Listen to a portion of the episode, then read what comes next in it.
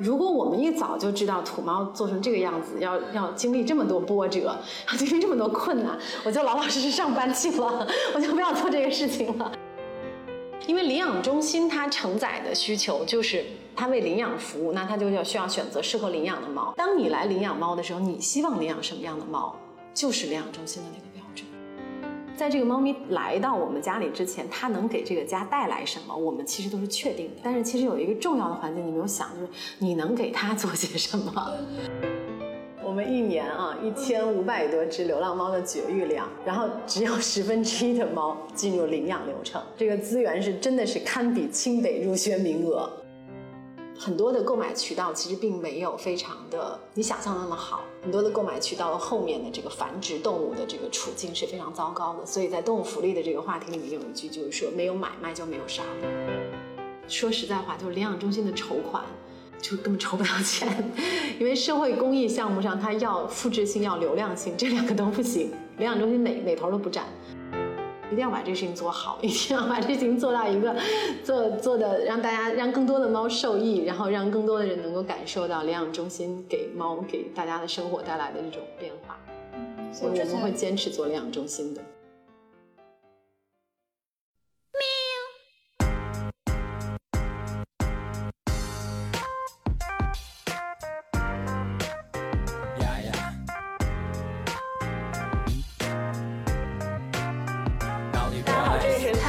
台，我是小溪。我是年谦，就是脱口秀大会第三季里边有一集，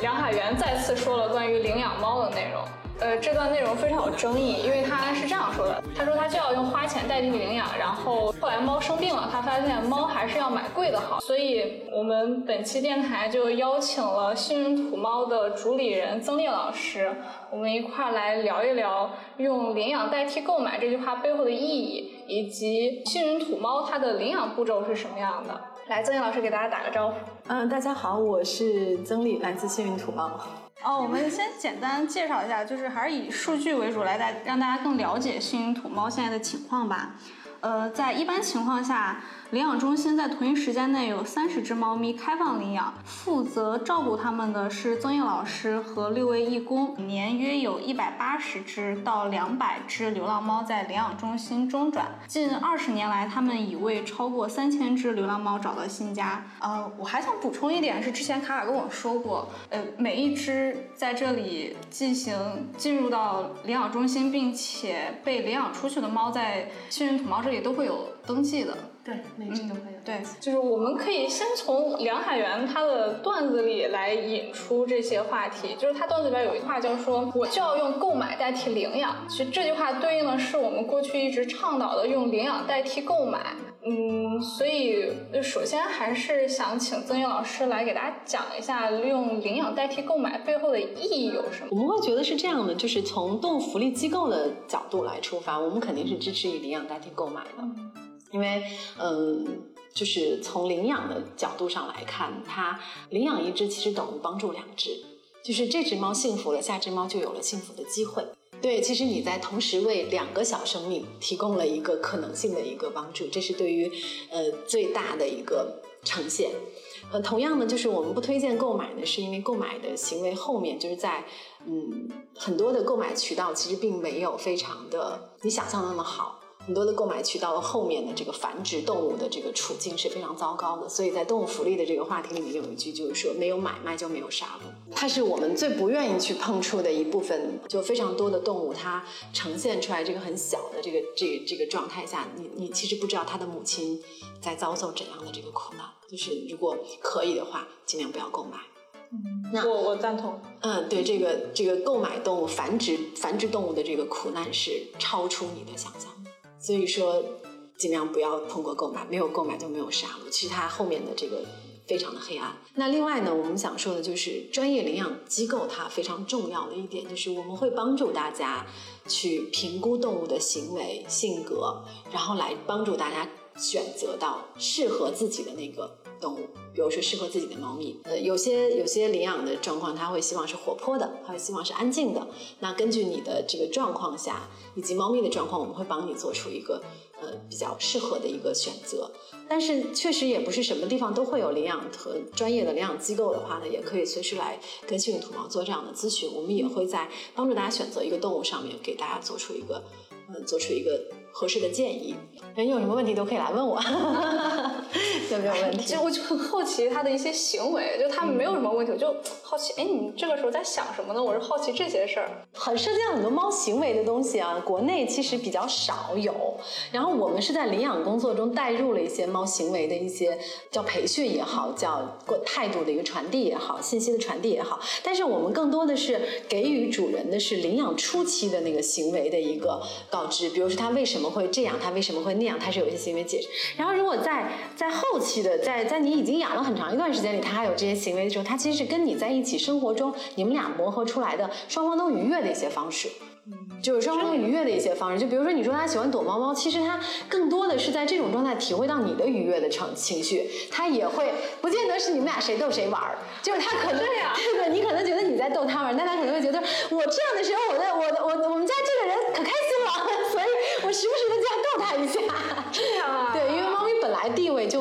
高，在它自己的认知里面，像我们会有一些大母猫，它们就会特别明显的呈现出一种照顾主人的那种举动。它会来照顾你，他会有一些，但用他的方式，就他那个是很努力在照顾你，他未见得你你很享受，但是他确实在管理你，照顾你，然后担心你出问题，是这样的一个状态。所以你比如说洗澡的时候，猫在外面叫，就很担心你被水淹到，你怎么这么危险的事情能都要去做呢？对对对。然后呢，它有一些行为，你慢慢揣摩吧，反正一个家一个样。这个叫猫主子 哦，所以是他每天在逗我，我还以为他很享受。哎，你们俩就互相愉悦了嘛？他也很享受啊，他看到你开心，他也。我每次就逗啊，哎呀，小葵真傻。你们各自的。说，主人真傻。铲屎官好好容易哄啊！对，梁海源他又说，就是买太便宜的猫，它的医疗费用都会比它的身价高，你看完价格都不想给它治病了。嗯，我觉得这种他说的这种人挺多的，就是因为不想付昂贵的医疗费丢弃宠物的人。那在曾老师接触到的流浪猫里，被人丢弃的流浪猫大概占多大比例？我们其实觉得，因为我们做这个工作做很久嘛，然后我们自己在。接触到的流浪猫上面，纯粹被遗弃的比率不会是特别的高，没有那么高，而且是逐年。其实北京经过这十来年动福利工作的一个持续教育，其实呃现在的状况已经比之前要好很多。我觉得比例上，从我们领养中心来看，嗯，三最多大概占到三分之一。占到三分之一，因为它有一些流浪动物的走失，或者是说，嗯，比如说它是原来是家养动物，它变成流浪动物，它不见得是呃人为主观的遗弃，它有时候可能会发生一些生活中的小意外，比如说没有做绝育，然后挠开窗户跑掉。那剩下的流浪猫就是比如说野猫的孩子，它们更多的其实就是第一代流浪猫，我们叫它我们叫它流浪猫。那如果说它是在野外出生的，我们就都可以把它叫。那在野外出生的这些猫咪，它其实再次回归人类社会、进入家庭生活的可能性并不大。对，所以这个繁殖量是非常大的。所以我们做了非常多年的呃流浪猫绝育工作，就是在去控制它们在野外繁殖的这个数量不要过大。因为过大之后造成的最大的这个伤害，其实还是猫群本身。嗯，就是比如说微博上有用户发现了这只猫，它会。发微博艾特咱们幸运土猫，通过这个渠道来，不是这个渠道，这个渠道。然后发现我们我们我们好难啊！我们实际上领养中心它的容纳的这个能力是有限的，但是我们在网络平台端收到的求助是无限的。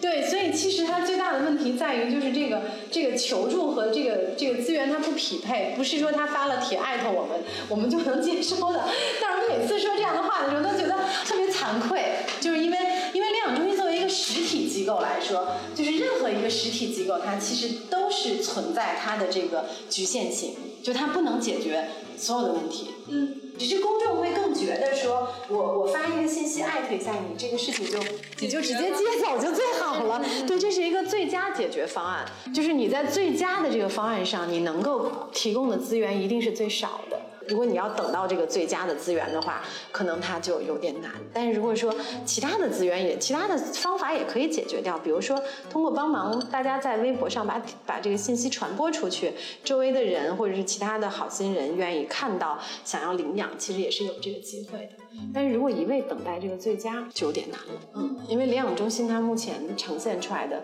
这个状态就是，嗯，容量是容纳量是有限的。我们为了保障这些猫的健康，是没有办法直接增加这个收容量的。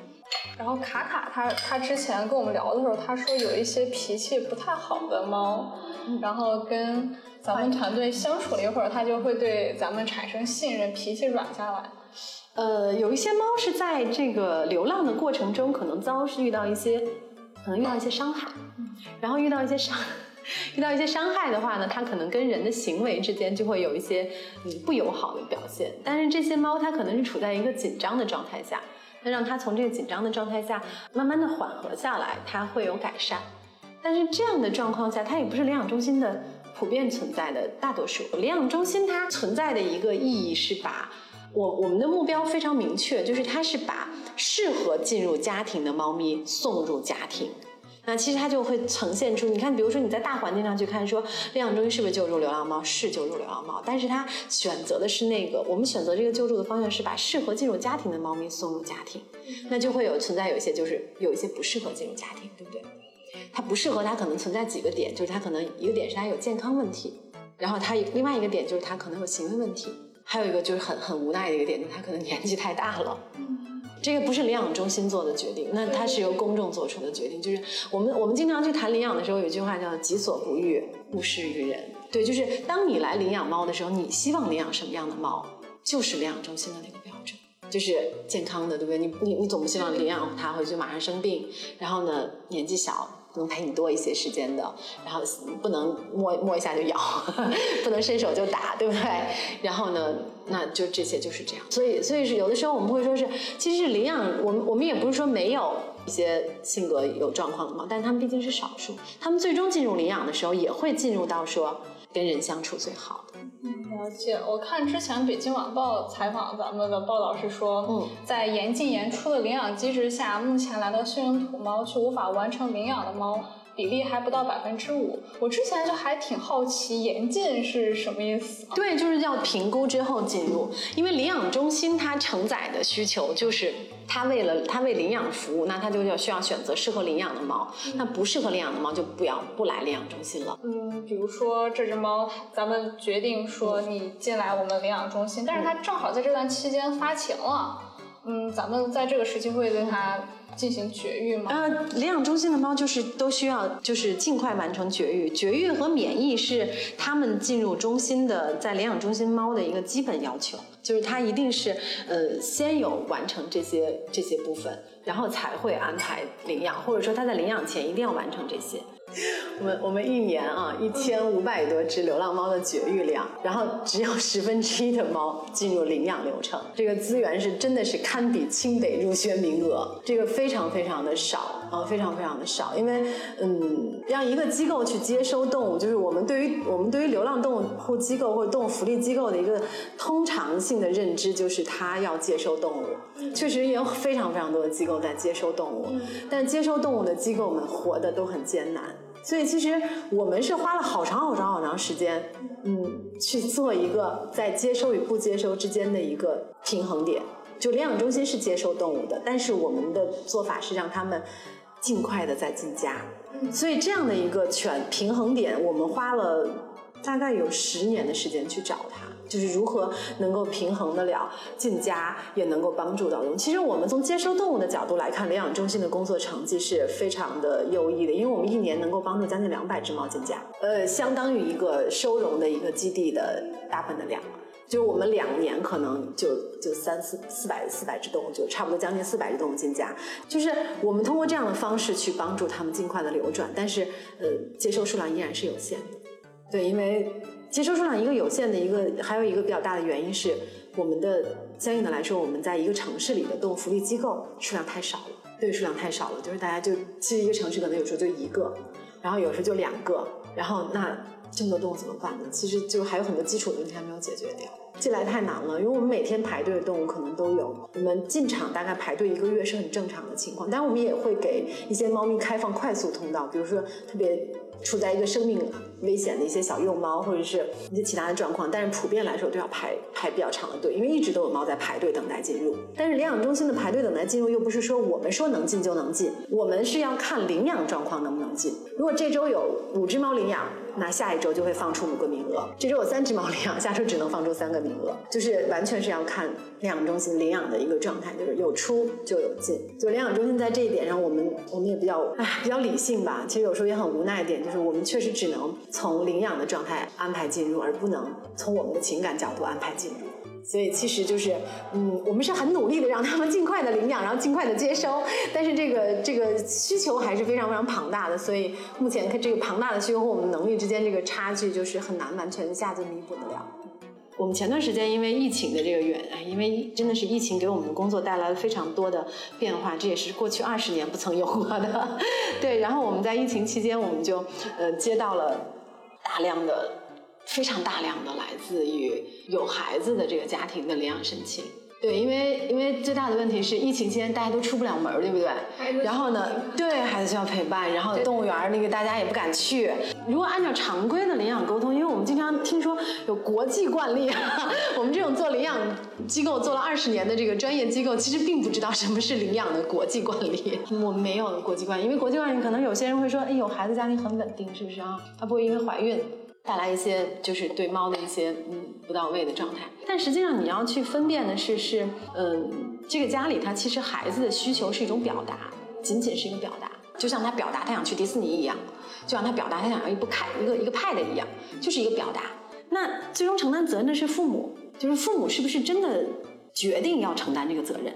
还是要满足孩子的表达？这看起来是一回事，但是它其实是两回事。就是实际上我们就是在在看起来是一回事，实际上两回事的这个过程中，嗯，他是需要去做分辨的。就是对于孩子来说，他来到这边看到一只猫，和来到动物园去动物园看到一个猴子，看到一个这个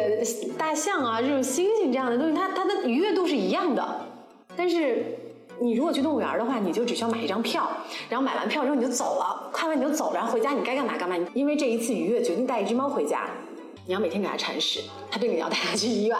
然后你的度假计划要要为猫提前做出安排。家里不管来什么样的人都要都要跟猫有一些特殊的一些时间的一些一些状态。当呃当你的出差、度假、考试，假设说家里有人生病，跟猫咪的事件发生冲突的时候，你要做好合理安排。这些都不是你在愉悦状态下能想到的事情。所以我们有时候会跟他们说，就那就再等一等，动物园开放了的时候，我们去动物园买张票吧，就不要就不要来解决养这个猫了，对，不要来来来来做出这样的一个决定。这个这个真的是，我小外甥，我前段时间应该有跟你说过，就是疫情嘛，没有办法去学校，没有小伙伴玩，所以他就一直说我要养只猫。对。然后我表姐就没办法，就跟我视频，我就把我小学生圈回去了。我说你现在就好好学习。我给你点赞，给你点赞。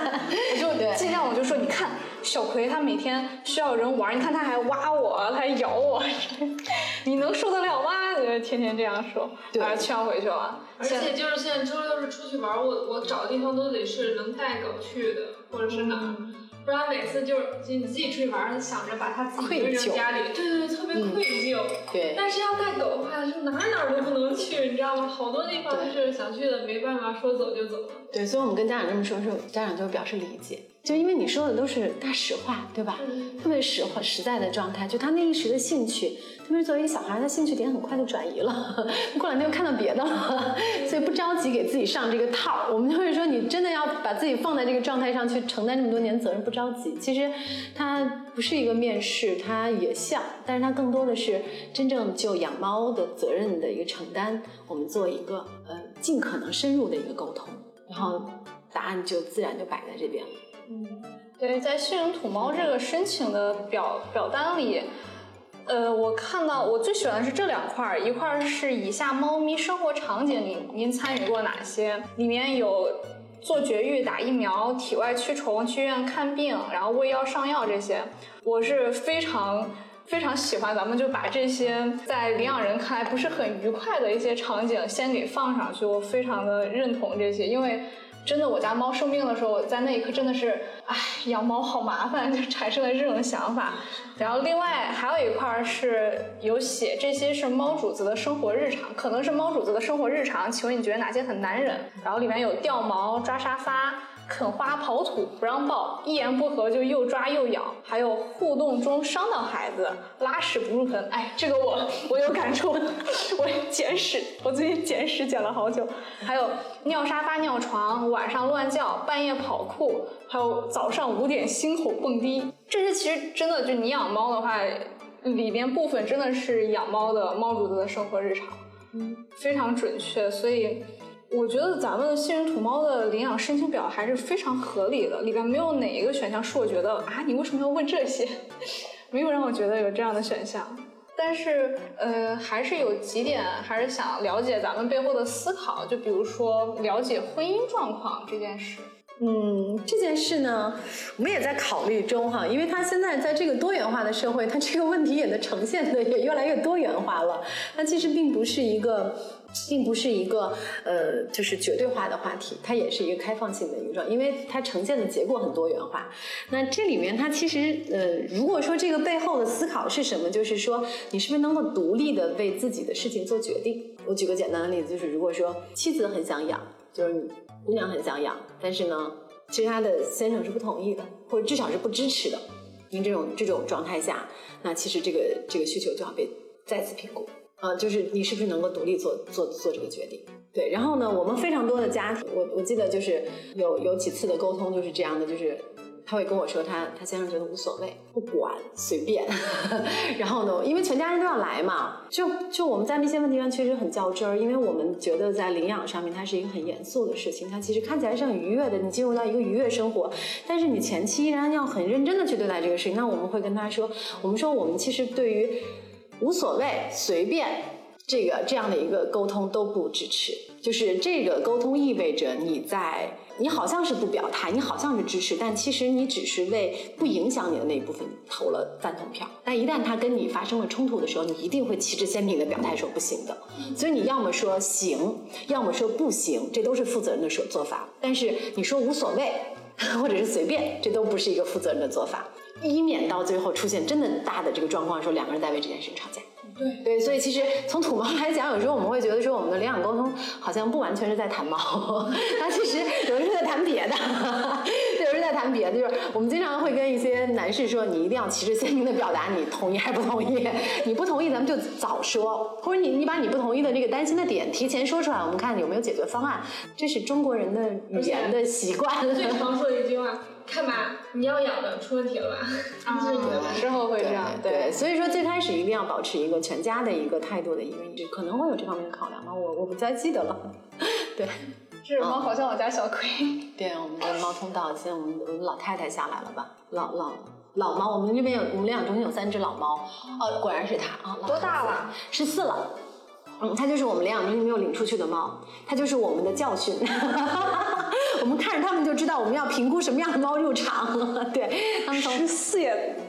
真的对年纪有点大，最大的十五，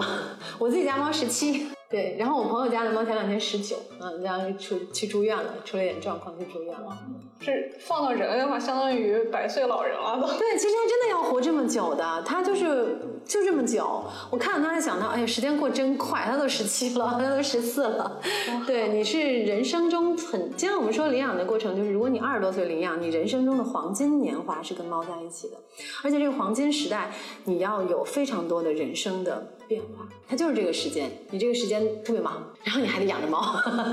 如果它是你的慰藉，你们俩一起过；如果它最后成为你的麻烦，那多糟糕。这个猫换成孩子好像也成立，这些对，成立，成立，成立，非常。你刚刚那个问题，我突然想到，我可以给你分享一个，我们前两天接待了一个年纪比较大的领养人。然后他过来领养，他说：“他说第一句话就是，嗯，我已经想好了，我前面这只猫养了这么这么多年，以我现在这个岁数，我现在每天的这个生活习惯，我去健身，然后呢，我还能够再养一波猫。他算好，他到这个时间段，在这个时间他还能再养一波，因为他他要把猫的年龄估计到十五岁平均，他说我还撑撑得了，我还要再，我还可以再养啊，那就可以。你自己要有一个权衡。但是很担心的就是，我们也之前也遇到过，比如说因为妈妈很孤单，然后给妈妈领养了一只猫，然后领养。一年不到就老人就住院了哈，然后呢就要就要就要再去解决。所以其实有的时候就是就是你要去权衡非常非常每个人的生活，每个人生都是不一样的，都有共性，有有有千人千面的状态。所以做领养沟通，我们会觉得我们领养沟通的面谈的工作人员特别的难得，就是他们我们前段时间说堪比一个大企业的。HR 总监，高级 HR，对对对，一个 HR 总监，就是你要去解决这样的很多很多的问题，因为你要有非常多的沟通能力。那每个人坐在这里，不是说都愿意跟你说的。他就不愿意跟你说话，那都要拉回到领养沟通本身去，对，都要拉回主题，然后都要都要在一个时间段内做出一个判断决定，所以非常难。所以我们现在这个人特别难找，就特别呼吁一下，如果有 HR 工作经验的小姐姐，朋友喜欢养猫，可以来我们这个预备队来报个名。对，好，广告安排上。你们刚才那位十四岁的老太太，她是几岁来到咱们这儿的？就很小，对她很小，大概就可能就几个月吧，嗯。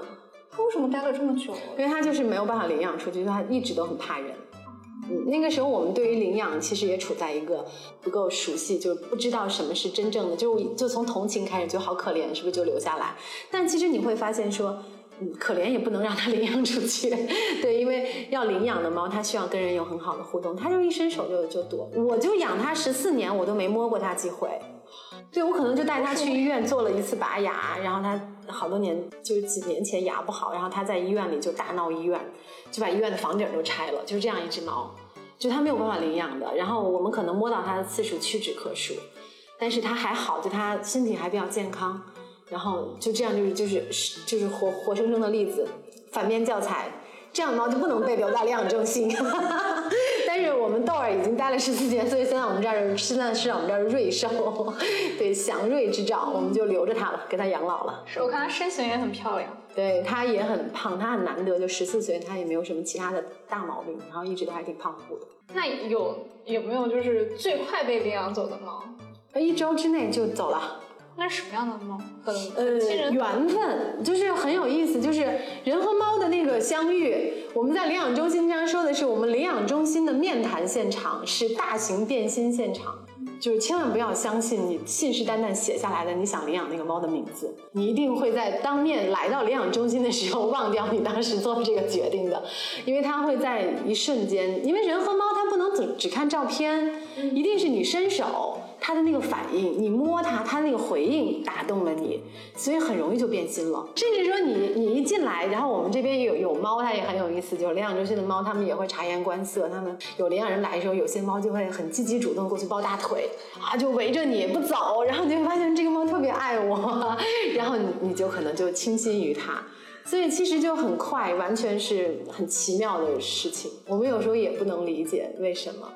那下一个话题是咱们的那个流浪土幸运流浪土猫的群护项目。我之前看到有关的视频说，曾毅老师是在二零零四年开始意识到流浪猫繁殖速度太快，那根本的解决方法就是控制这个流浪猫咪群体的扩大，开始帮猫咪进行绝育。我看了一下咱们官网，好像这个时间也对应咱们官网 TNR 项目的开始时间。对，开始时间。那曾毅老师，你能先给大家介绍一下 TNR 这个项目吗？TNR 这个项目，它其实是呃动物福利工作专业范畴的一部分，然后它也是动物福利工作，特别是针对我们叫伴侣动物福利工作，就是我们说的猫狗。因为它是最多进入到我们的家庭生活的一部分，呃，动物我们称之为伴侣动物。但是它们因为最多进入家庭生活，它们所面临的困局也是最广泛的，就是它们数量过剩。那动物过剩，它在很长一段时间里，人们很想了很多办法去解决它。那从最初的捕杀，那到最后的这个 T N R，它其实也是经历了很长的一个过程，就是它从最初的对于生命的直接的一个扑杀，转为说，呃，通过绝育的。办法来控制流浪动物在野外的一个繁殖数量，它也走了一个很漫长的状态，但是它最终进入到了一个大家都能接受的人道的一个方式，就是我们对生命的一个最大的一个尊重，最大的一个爱护。所以它简单的说，就是通过给一这个流浪在外面的这些流浪猫狗，然后定期的完成绝育，然后呢，让它们减少它们在野外的这个无序繁殖，然后保证这些猫咪的生存质量的同时，然后逐步的减少这些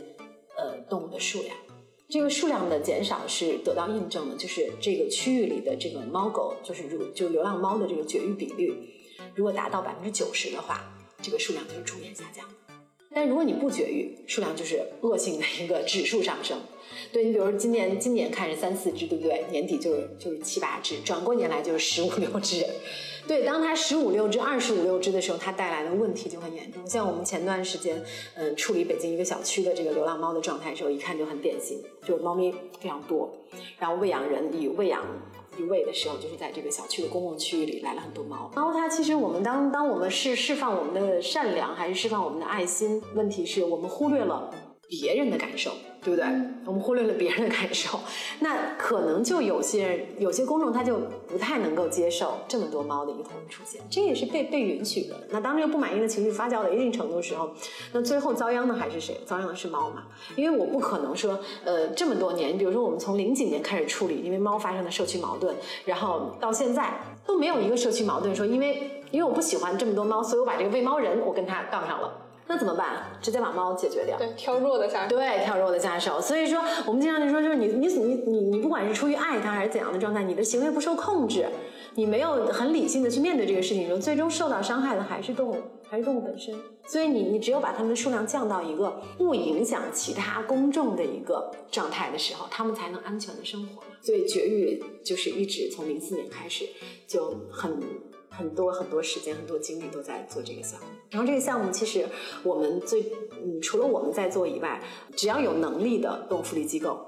甚至一些动保的一些爱心人士，他们都会来做。就大家都其实都意识到这是一个最重要的一个最基础的问题。所以我们从零八年开始，其实是把这个项目朝社会公益的方向去推，就是在做公益的角度上有一系列工作叫专业公益工作，比如说嗯。就是它只有一些专业机构的专业技能来支持，比如领养中心，那它是一个机构来完成，它是专业专业公益工作。但社会公益工作就是大家都能做，就跟种树一样，你可以种一棵，他也可以种一棵。你不愿意种，你让你让你让马爸爸来种也可以，对不对？你花钱去，别人给你种就好了。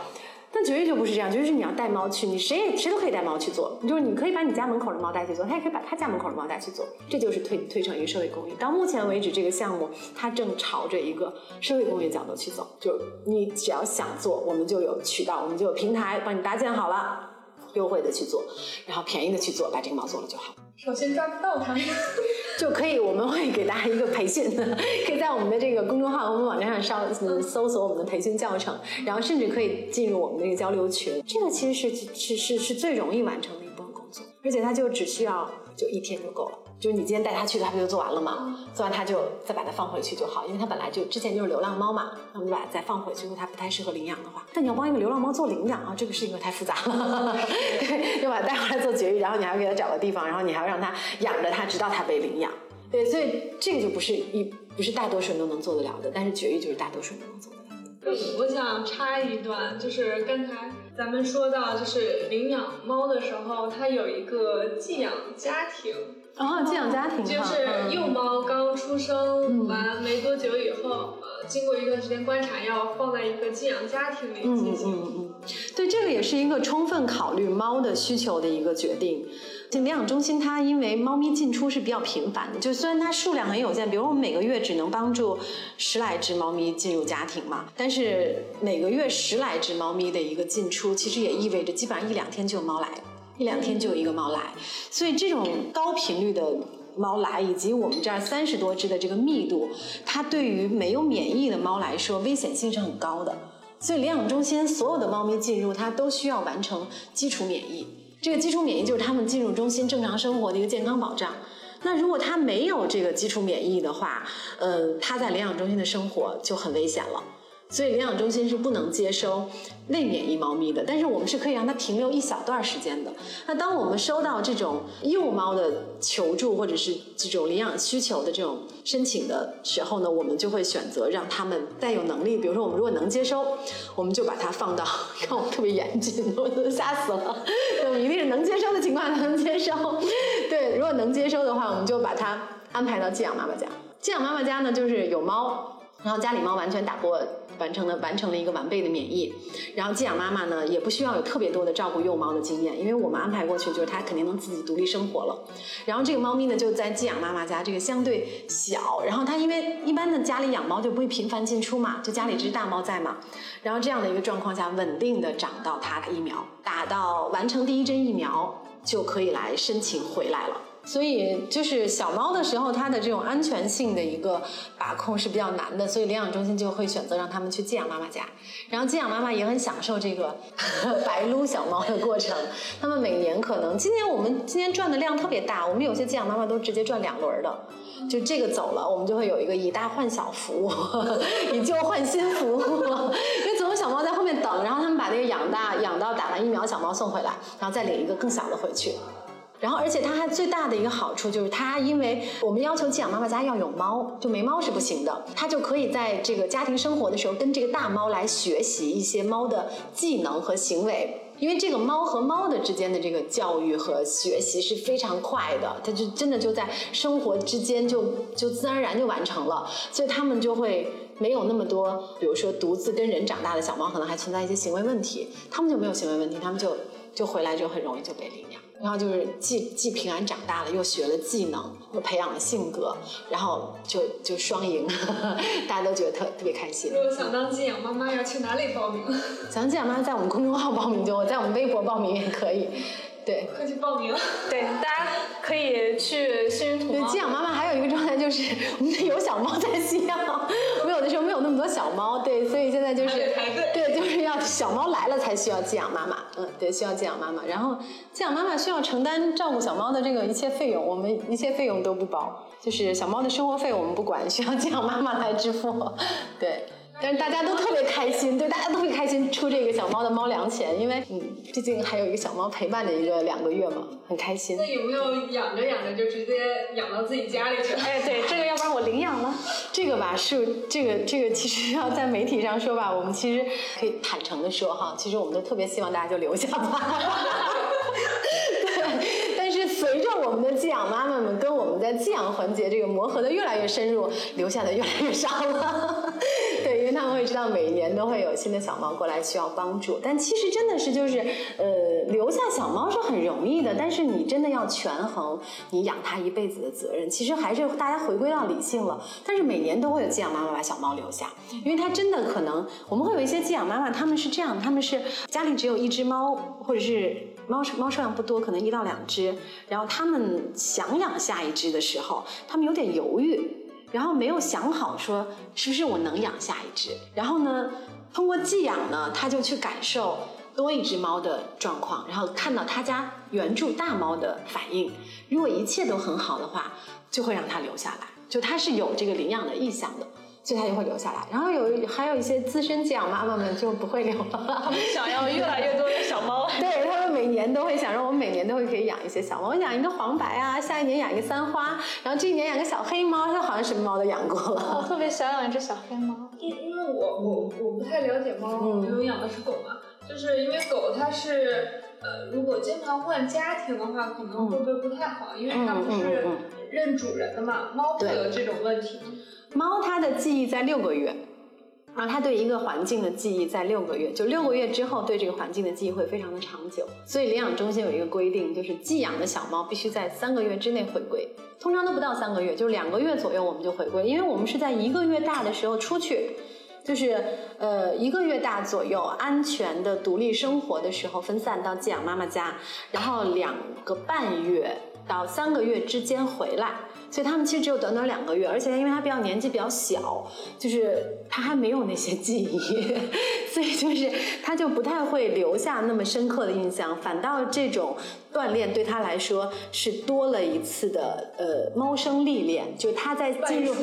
对他在进入下一个家庭的时候，他特别适应，他不会说像选择说，你比如我举个例子，就是如果这个小猫咪它从来没有离开过它的猫妈妈、它的猫兄弟姐妹，然后它的出生待过的那个环境，它在两三个月进家的时候，它的是特别不适应的，它就像他们就像上过幼儿园一样。就他们独立生活过，他们很快的可以和下一个人建立关系，很快可以和下一个猫开展社交，他们都会了，他们都学了一遍了。对，所以这个过程对猫的社会化是非常有帮助的。我们有一些做法看起来，嗯，不再满足人的情绪，但是它对猫是非常非常有帮助。比如说，我们会我们会把小猫在一个月大就全部分散。比如很多人就会说，哎呀，他们兄弟姐妹在一起是不是好幸福哈？就好像他们两个一起那样，他们两个好好。那这种话在我们这儿就是听一下，然后拆开。对，因为他们一定要打破他们原生家庭的这个这个链接，他们才开始去跟外界链接。人也是这样的。对人也是这样的，就是一定要让他尽快的跟外界链接，因为最终领养他那个人不是你，对你不能为他设这样的限制，他的猫生可能有很多的可能性。嗯，那我们就说一下幸运土猫，因为好像成立了快二十年了吧？嗯，明年二十年，我们掰了半天手指头算了半天是明年。那为什么说我想要成立这样一个幸运土猫这样一个？没有没有，从来没有想过成立机构啊，就是就是因为因为我是一个很懒散的人，就是他其实不是很，嗯，就很多人都说你为什么要做幸运土猫一群人，其实是因为我们想做一些事情，然后做这个事情做着做着做着他就组织到一起了，对，他就他就他就粘性很大，然后你就甩不掉，其实最后没办法就把它做成一个这样的状况了，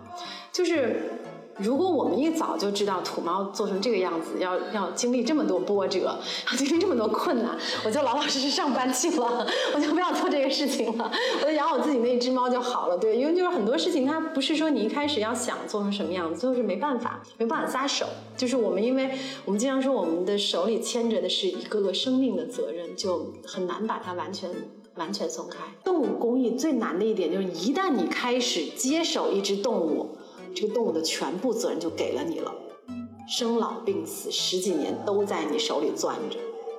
好难的，就是很难撒，很难松手。是大家，就是大家其实不是说我要做成什么样，是我我我松不了这个手，所 以我只好往前做。就是我没办法撒手。就是我们跟留守，因为上一次在社会公益那个论坛上，我们去谈留守儿童，我们真的是有很多年支教年轻人去做，我们做这个项目，会把项目做得很漂亮，很好看。然后你你离开的时候，孩子的责任不是你的，动物责任是你的，这个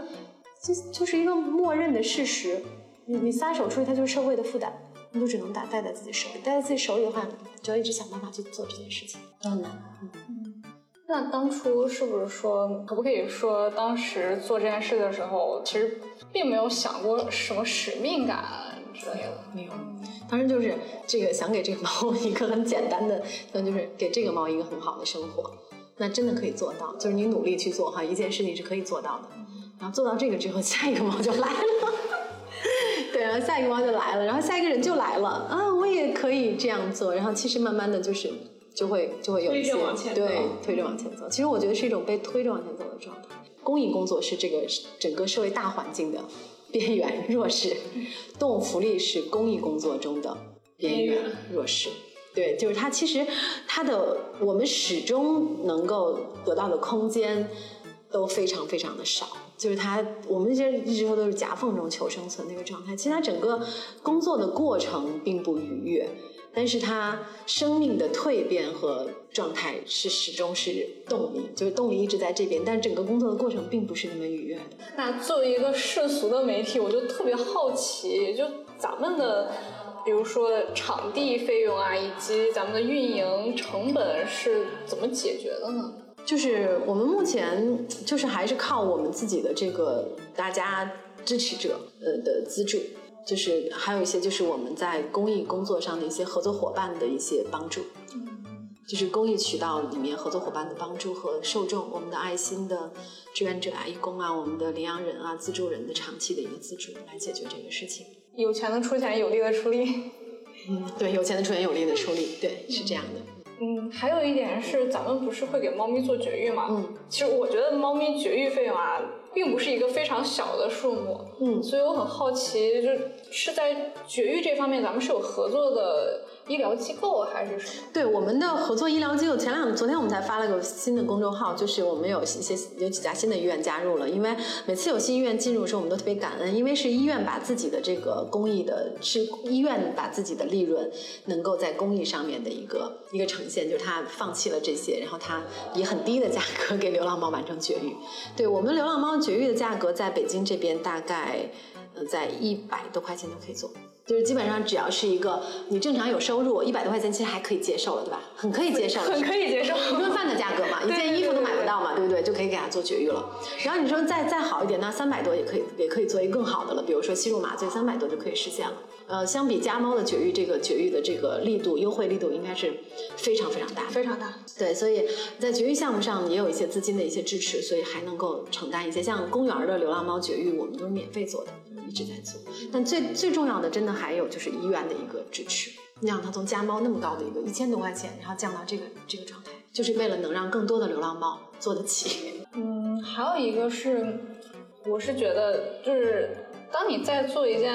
充满善意的事情的时候，过程中会收获更多善意嘛？嗯嗯，也相信曾毅老师在这么多这么多年里也收获了非常多的爱，不管是来自于人的还是猫的。嗯，所以您有没有印象最深的，然后想到就会觉得，哎，我做件这件事做的特值的一件事？有啊，像我们今年年初的时候，其实我们特别难的的一个状态，因为我们嗯，领养中心其实是一个嗯。不是很讨好的项目，就是至少在公益，因为大量的动物它需要一个地方去固定的去展示它们，让他们有被看到的机会，所以我们就铁了心的做领养中心，特别难。说实在话，就是领养中心的筹款就根本筹不到钱，因为社会公益项目上它要复制性要流量性，这两个都不行，领养中心哪哪头都不占，复制不了，没有流量，其实挺难在网络上做这样的筹款的。然后。我们这么多年都是靠我们自己的这个受众，然后我们的资助人就跟我们一直保持联系，他们一直很信任、很支持、很认同土猫的人，给了我们很多帮助。但是你知道，这个领养中心它这样一个房租，它是一个大笔支持，然后我们也很难去解释这个事情。就是其实我们只是，比如说如果有两百只动物的一个收容机构，它每年的这个猫粮的需求量，你们就可以算一下，比如一天一个动物。呃，一个月，我们假设一个月吧，一个动物是两公斤，然后四百公斤，然后加上人员，然后加上这个消耗，可能要多少多少钱？四百公斤猫粮，按每公斤猫粮十块钱来算吧，是四千，对吧？嗯，嗯，再加上一些其他的一些消耗，疾病，对吧？再加上一些其他的消耗，它其实很容易筹到钱。那我们三十只动物就很难筹到钱，但是我们一年也流转两百只动物呢。然后呢，但是我们只不过是把这个钱。以房子的形式呈现在这儿，但这笔这笔物业的费用，它就是最难筹的费用。但是我们的猫，就是我们说我们吃的不多，我们我们真的吃的不多，我们就吃七十公斤。然后我们的疾病也少，因为因为我们数量少，它就不会密集生病。嗯嗯，领养的快也不会密集生病。我们在最能筹钱的两个方向上 都筹不到钱，我们也不需要那么多钱，那我们就需要房租，我们就想让有一个地方，这些猫有地方待，有地方住，但就这么难。就这么难，然后我们就难的基本上都快放弃了，差一点就放弃了。然后我们今去年的时候，我们收到了一个资助人的一个资助，他就帮我们出了这个钱。啊，我当时觉得他当时说，嗯，呀，现在想想我都好感动。他当时说的一句话，他说，他说，嗯，你们想做的事情，嗯，你们就去做。我就觉得特别特别的感动，就是嗯，因为我们特别想在这个方向上给予流浪动物，给予这些猫咪一个很好的一个展示。很好的一个呈现，然后我们也看到了领养人来到领养中心选择领养的时候的那种成就感，对他的那种喜悦，也看到这些动物嗯快速的进家的这种这种满足感，但是不不是很被社会普普普遍价值在这个行业中普遍价值接受的时候，有一个资助人会跟我们说，你们就去做你们想做的事情吧，是一种特别大的信任和认同，所以我觉得就是，然后但是其实你回顾这么多年，肯定是每年都遇到的，你比如说像我们的这个。工作人员每周两次，一个半一个半天的一个沟通，强度很大，你顾都顾不来。按工资去的话，这个工资要多少钱才能顾得来这样的人？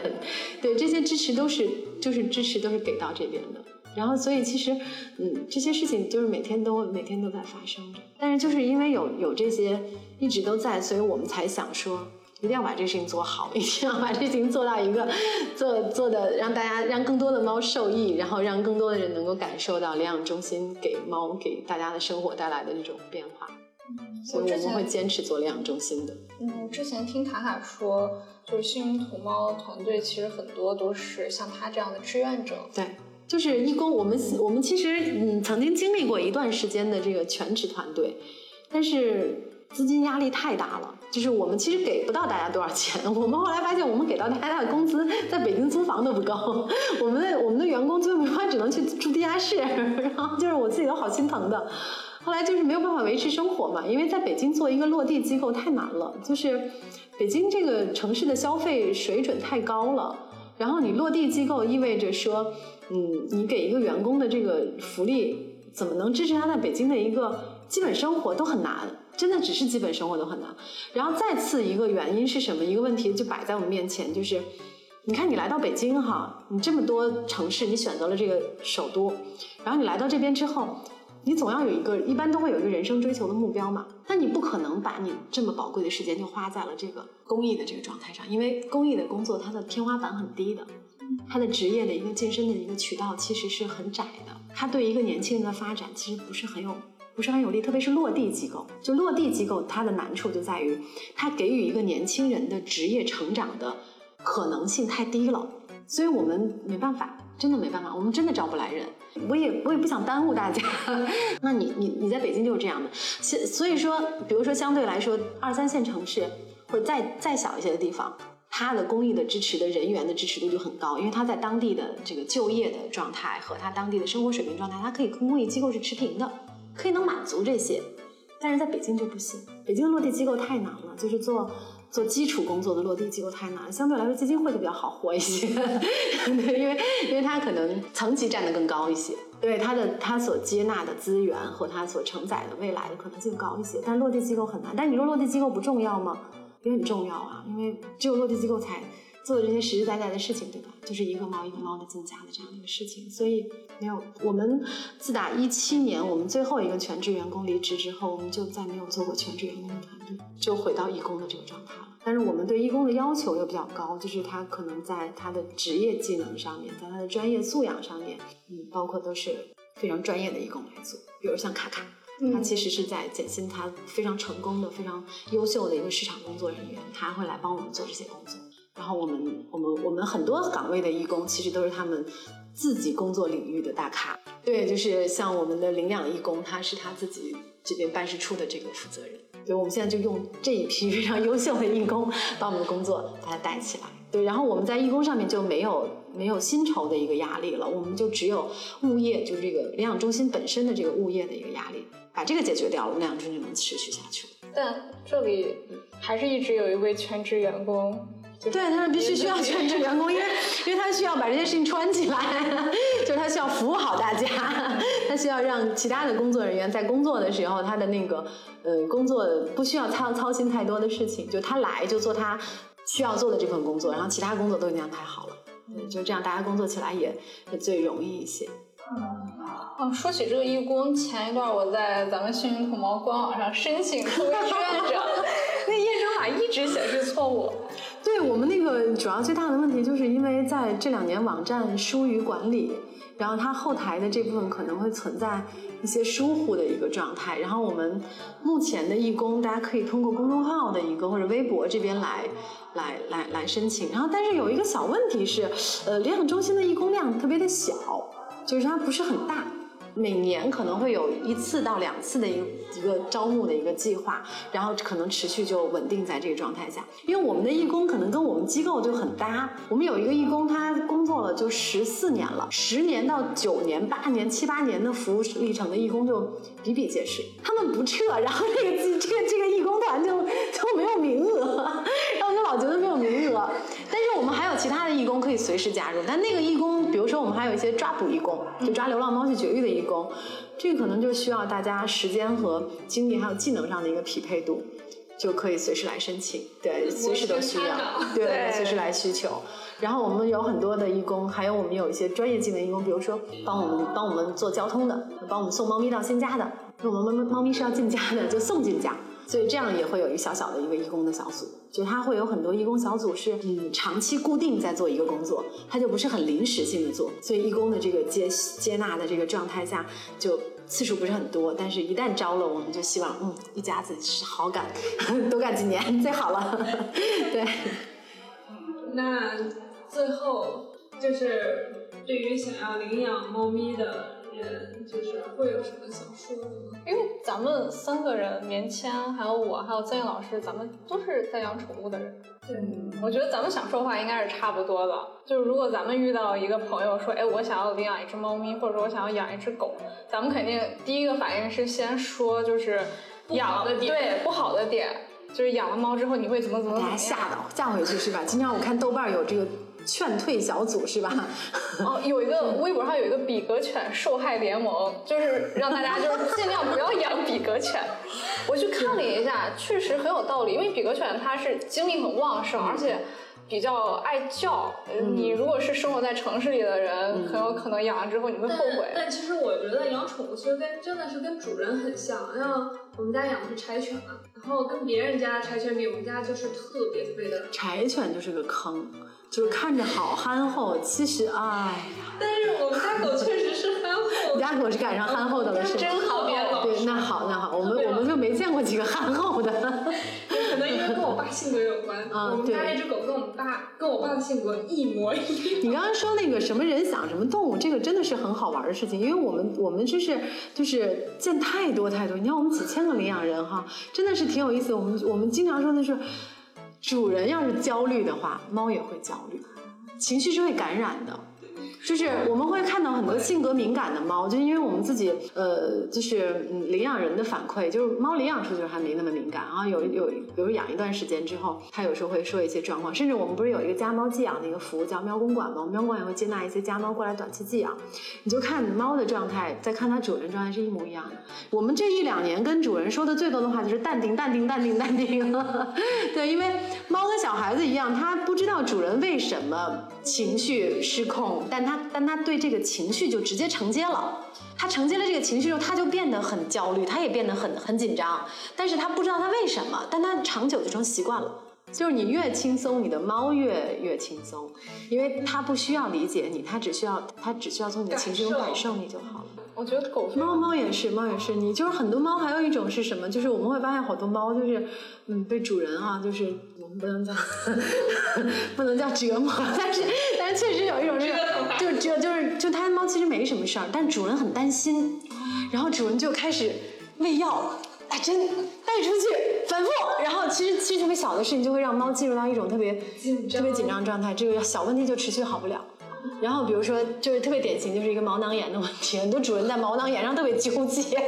就是属于这黑下巴。嗯，其实黑下巴它它跟那个我我们因为太长时间了，我们现在有时候养养护话题上，我们其实就就就感受，就让大家去感受就好了。但是很多新主人他不太能不太能够很淡定，因为他会希望通过知识。和金钱达到快速解决的效果，但这跟生命的规律是违背的。那像什么黑下巴这个问题，它其实是在猫咪的一个旺盛生长期，就是它的一个青春期，跟我们爆痘是一样的，因为它内分泌的这个状态，它是分泌很旺盛，内分泌很旺盛的时候它容易有。还有就是它内分泌处在一个快速波动的状态下，什么是快速波动？比如它发情之后绝育，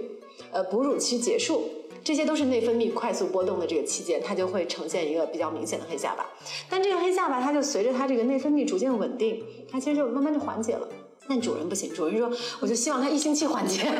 所以，所以主人说我接受慢慢缓解，但是主人的接受是一星期必须缓解。但实际上，猫的猫自己的规律可能是一个月，或者两个月。但是这个时间的这个期待就可能就是有一个状况，然后他就他就反复带这个猫去医院，反复带这个猫去医院，比如喷什么这个爽啊那个爽，然后花花好多好多钱，然后猫猫每次去医院就紧张，它又它又紧张，它又不好，所以就是好多小的状况，对小好多小的状况，其实因为我们经常说就是主人在缓解自己的焦虑，就是你试着把这个焦虑控制一下，你会发现你的猫其实很多小问题都解决掉了。就这是我们养动物的那个状况下最最特别需要注意的，就是这个解决了之后，好多问题就没了。因为我们其实是在处理我们自己的担忧。嗯，猫其实没那么大，没那么容易出状况。嗯，没那么容易出状况。是，嗯，我家小飞好像还好哈。我家小飞特别亲人，就是如果是不认识的人来家里，他也不会害怕，而是会凑过去闻闻。啊，那真那真是很淡定，那就被你培养的，就是跟你在一起的安全感足够足高足够高。对，安全感不够高的猫会先先躲起来啊。对我和它相处之后，我会特别注意，因为我觉得猫好像是很容易受惊的生物，所以我每次我就非常害怕它和我在一起，它不安全，自己会有这种担忧。嗯，所以每次就它睡觉的时候，我也是会轻悄悄，然后靠近它的时候，我也是会慢慢的靠近它。我就对安全感这个东西，一旦有了就有了，就没事儿了。对，所以养很多时候养动物吧，嗯，感觉上是在你照顾它，但其实。我我们更觉得掐它其实它会告诉我们很多很多东西啊，你你你最好能跟上，跟不上的话，跟不上的话，有时候有时候就会停留在一个一个漩涡里头，觉得就就很难出来啊。跟上的话，你会觉得特别愉悦，就是它完全你你们同步的那个状态非常愉悦，非常舒服。我们做领养工作做了这么多年，我们其实是看着七零后。然后看着八零后，看着八五后，然后看着九零后，现在零零后都要来了。然后我们在做领养沟通的时候，其实，其实，在就是它看起来它是一个领养工作，但它其实，在某种意义上来看，它也是一个社会工作。嗯，这一点我非常同意。它没有办法脱离猫本身去看很多问题，它是和很多问题交织在一起的。我觉得能不能这么说，就是猫近两年。在网络上很流行、很受宠，也有可能反映了一个社会现象，就是年，因为有这么一个观点说，年轻人养不起狗，所以就城城市里年轻人他们养不起狗，所以他们都会选择猫。我觉得猫它其实如果选择猫的这种状态啊，就是我们以前呃，因为跟简单心理，我们其实。他们创始人就是我们领养人，哦，是是，我就是通过峰哥和简玲玲，对他们就是我们，他们在这边领养了猫，然后我们就会去去聊很多话题，就是其实你喜欢猫的时候，一一群人，他其实是比较有自我意识的一群人。就他的自我意识非常清晰，然后他内在对自我的认同也非常的笃定，是这样一群人。那其实越来越多的人去选择，那一个是情感需求，一个是可能对自我这桩，越来越多的人的自我认认知和认同感会非常的强。猫呢，恰巧的就让你能在外在去印证了这一点，然后又又补足了你生活中情感中很柔软的那一个。层面，嗯，至于猫和狗说养不起狗，我觉得其实是笑谈。那但是我们自己的领养人他选择养猫，或者说包括我自己，你都都要去权衡。就是养狗对于在城市的这个生活来说，它其实是很在时间上的占用是非常的奢侈的。对，要去负责任的对它对待它的话，你就要花更多的时间。那这个时间上面，我觉得可能是考虑的一个点。嗯。是吧？很客观，很现实，是吧？你没办法越过这个时间。但是有一个东西是这样，就是你付出的每一点，未来都是在你心里安慰的那一层，那一个层级。就是你将来你会觉得你的狗给你带来特别大安慰的时候，你就得我十二点六它，我也是值得的。对，你也好兴奋。赶紧，对吧？嗯，是五六它，而且它得有很多。我看一些网络上短视频，它养的是大型犬，嗯，它的家又非常的小。然后每天只能把大型犬关到笼子里，我就特别看不了这些。对，这个就是在养动物的时候是考虑到了感受，就是我主人的需求过多，没有考虑动物需求。是的。经常我们会说的是，像我们嗯有一本就是嗯养猫指导手册，我们自己编写的。你就会感第第一句话就说的是，就是说，在这个猫咪来到我们家里之前，它能给这个家带来什么，我们其实都是确定的。比如它能够陪伴我呀，它能够带给我这个安慰我呀，它能够让我觉得很很很舒适啊，抱着它，甚至说它能够满足陪伴孩子的需求。那我们说这些东西是在我们养猫之前就设想了无数遍的，但是其实有一个重要的环节你没有想，就是你能给它做些什么？对，你能满足它的需求是什么？但是但是换句话题是这样的哈，就是我们在我今天还跟我们小小义工在聊，我们在聊一个话题，就是我们其实从人的角度来看，我们给予不管是给给予孩子还是给予宠物，我们在给予上面都是放纵自己的，都是希望给的越多越好。但其实有的时候未见得是给的越多越好。对，就是他跟你过，嗯，不在于房子大小，呃，当然是基本建基本生理需求是要满足的哈。但是五十平和一百平，在某种意义上都不如你跟他之间的过心的那个陪伴最最重要。就这个其实是是不可不可避免。像我们跟领养谈的就是。你过什么生活，你的猫就过什么生活，就跟两个人那个从小房子挪到大房子不一样，要走心。好，那我们这期电台就结束了。如果对猫咪领养，或者说对于呃猫咪群护项目感兴趣的朋友，可以关注幸运猫的微博和公众号。嗯，感谢曾毅老师跟我们聊这么多，谢谢，谢谢大家。嗯，好，那我们下期再见，拜拜。